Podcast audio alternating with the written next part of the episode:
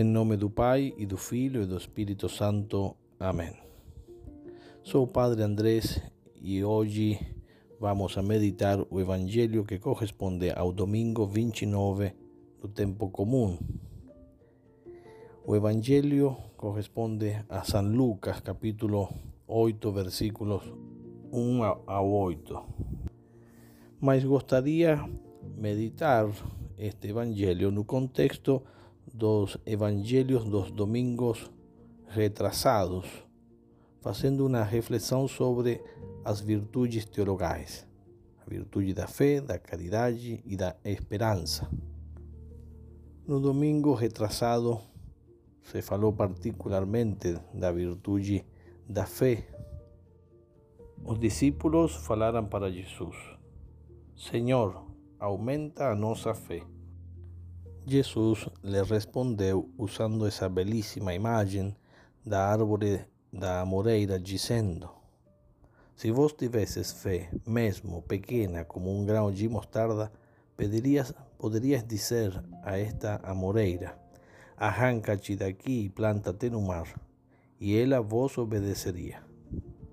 Aí Jesus nos mostra a necessidade da virtude da fé ya que por esta virtude conhecemos e creemos em Deus e em tudo o que Ele nos diz, e todo o que Ele revelou, e que a Igreja nos propõe para crer, porque Ele é a mesma verdade. Por isso, Jesus exige primeiro a fé, porque o justo deverá viver da fé. No Evangelho do domingo passado, também San Lucas relata o extraordinario milagre da cura dos dez leprosos, mostrando novamente a necessidade de acreditar na palavra de Jesus para ser curados.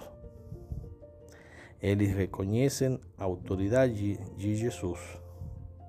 Mestre, tende compaixão de nós. Os dez leprosos acreditam acreditam mesmo na palavra de Jesus, tiveram fé nele, no que ele ordenou. E apresentar-vos aos sacerdotes, e eles foram. Mas aqui São Lucas nos mostra outro aspecto da virtude da fé. Eles acreditaram em Jesus e são curados mesmos os dez leprosos foram curados, mas só um deles, aquele que voltou para agradecer, foi que a fé teve um valor salvífico.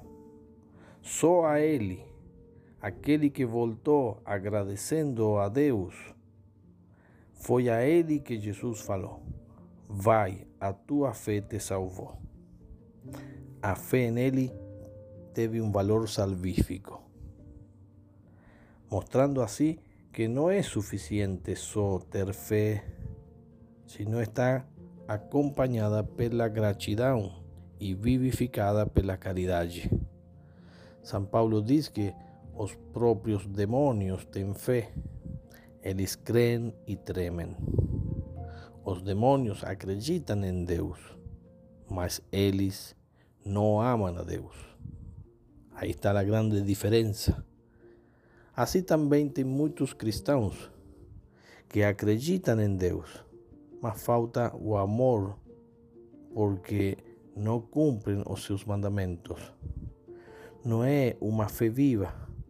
Aquele cristão que apoia partidos políticos a favor do aborto, a favor de ideologias de gênero, uniões homossexuais ou a perseguição religiosa e a todo aquilo que já conhecemos, que é de errado. E tem cristãos que apoiam tudo isso. São pessoas que acreditam mesmo em Deus. São pessoas que têm fé. Eles podem dizer: Eu sou cristão. E de fato o são. São cristãos. Podem dizer que têm fé, mas é uma fé morta, sem amor sin caridade. Porque quem me ama, disse Jesus, cumple os meus mandamentos. Daí que não só se precisa ter fé, sino também se precisa a virtude da caridade. Esse é um caso típico de uma fé morta. Como vai ter vida uma fé que ainda acreditando em Deus, acredita em todas essas barbaridades? Talvez ele se justifica dizendo, mas não sou eu que aprova essas coisas mas claro que aprova, se apoia aqueles que estão a favor do aborto e de todas essas barbaridades. Com certeza que muitos vão escutar não de Jesus dizer vai, a tua fé te salvou, sino por o contrário, vão escutar dizer vai e tua fé te condenou.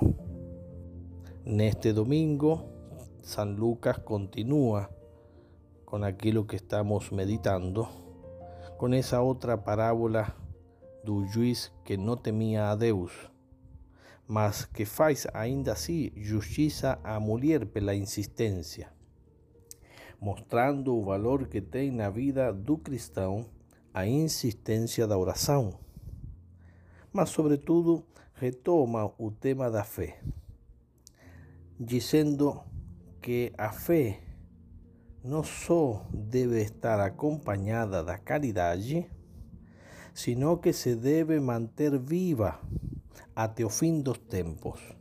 Debemos perseverar na fe, na fe vivificada la caridad, mas no por un tiempo, sino hasta el fin de nuestra vida.